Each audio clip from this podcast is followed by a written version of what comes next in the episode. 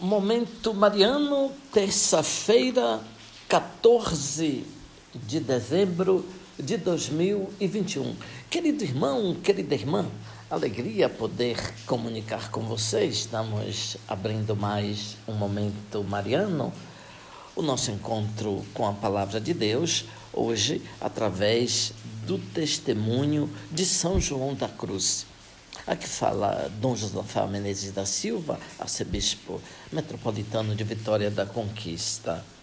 Veja, ouvinte, celebramos hoje uma das figuras mais importantes da história da Igreja. Trata-se de São João da Cruz. São João da Cruz foi da Ordem dos Carmelitas. Ele nasceu em Fontíveros, Ávila, Espanha, 1542, último dos três filhos de Gonzalo e Catalina, uma família pobre. Logo cedo pensou na vida religiosa. Começou estudando com jesuítas e depois foi para a Ordem dos Carmelitas, onde fez filosofia e teologia, disciplinas necessárias para a ordenação sacerdotal sempre pensou que a vida cristã nos conventos deveria ser mais autêntica, chegando inclusive a pensar em deixar também o convento dos carmelitas por essa carência. Foi aí que se encontrou com Santa Teresa de Jesus, que estava começando uma reforma nos conventos carmelitas e precisava de um colaborador para os conventos masculinos.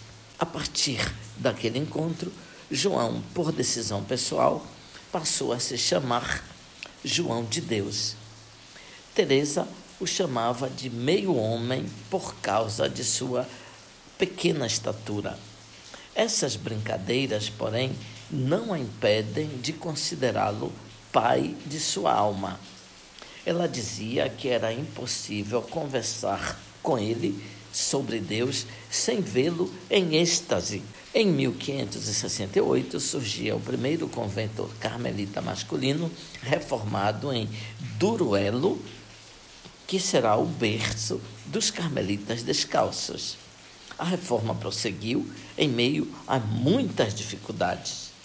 São João da Cruz sofreu também muitas perseguições internas, inclusive chegou a ser preso Pensou fugir para o México com outros companheiros.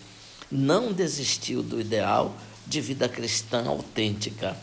Fundou colégios, assumiu funções de governo dentro da congregação, construiu novos conventos e encantou o povo com os seus conselhos e a santidade de sua vida.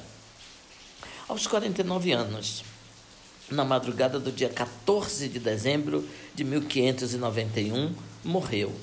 Foi canonizado em 1726 e proclamado doutor da Igreja em 1926 por Pio XI. São João Paulo II, em 93, o chamou patrono dos poetas da língua espanhola uma figura desconcertante e transparente da mística moderna, algumas intuições de sua espiritualidade. Não fazer e não dizer o que Cristo não diria e não faria, encontrando-se na situação em que estás e tivesse a idade e a saúde que tu tens. Não pedir outra coisa senão a cruz. E a cruz sem consolação, porque isso é perfeito.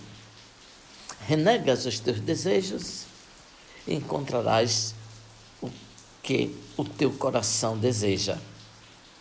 Sofrer, depois morrer, era o seu lema preferido. Ouvinte, louvado seja nosso Senhor Jesus Cristo, para sempre seja louvado.